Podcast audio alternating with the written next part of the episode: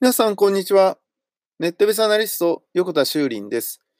今日も人工知能 AI について考えていきたいと思います。面白いニュースがありました。シェフが作る動きをですね、再現する人工知能 AI による料理ロボット、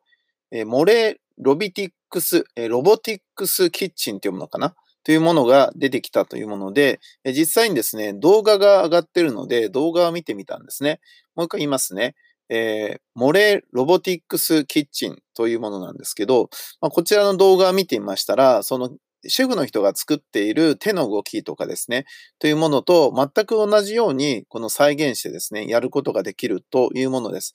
例えば、あの、卵があったりとか、牛乳があったりとか、そして何々を取ったりとかっていう、今何が映ってるかっていうのは、まあ、当然ですね、画像認識でわかるわけで、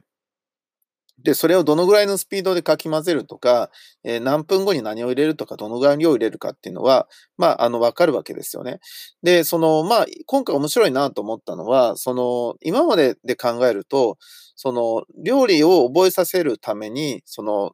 プログラムを組まなきゃいけなかった。例えば、まず最初に何をして、何をしてっていうので、プログラムを組んで、でそれをですね、ロボットにさせるっていうふうに考えた場合に、大体は、あの、文字認識、その、言語化しないことにはできなかったんですよね。言語化したものを、それをこう、あの、プログラムに入れていくっていう形に、もしくは数値化したものを入れていくっていうものなんですが、この言語化っていうものと数値化っていうものを通り越えているのが、この画像認識なんですよね。その見た目の感じで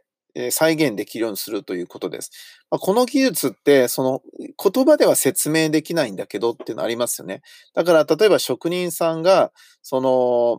見て覚えろみたいな形で、そのなんかずっとね、10年間修行してる人は、その職人がやってるのを見て覚えるわけですよ。で、それを、じゃあ職人さんは言葉で説明できるかっていうと、説明できないから見て覚えろっていうわけですね。で、その見て覚えることが難しいから、うまくいく人とうまくいかない人が多分いるんですよね。で、えそれは、あの、見ただけでは説明できないことがあるからなんでしょうね。でもその辺のことをですね、今回のロボットがやっていくとなれば、まあ、確かにね、そのシェフっていうのもいらなくなって、ロボットになっていくんだろうなっていうふうに、え思いました。だから、その見て覚えれないものっていうのは何があるのかなっていうふうに考えてみるといいと思うんですが、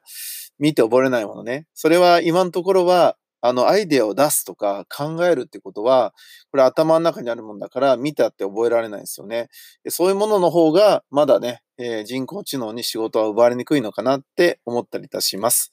ネットベースアナリスト、横田修林でした。ありがとうございました。ではまた明日。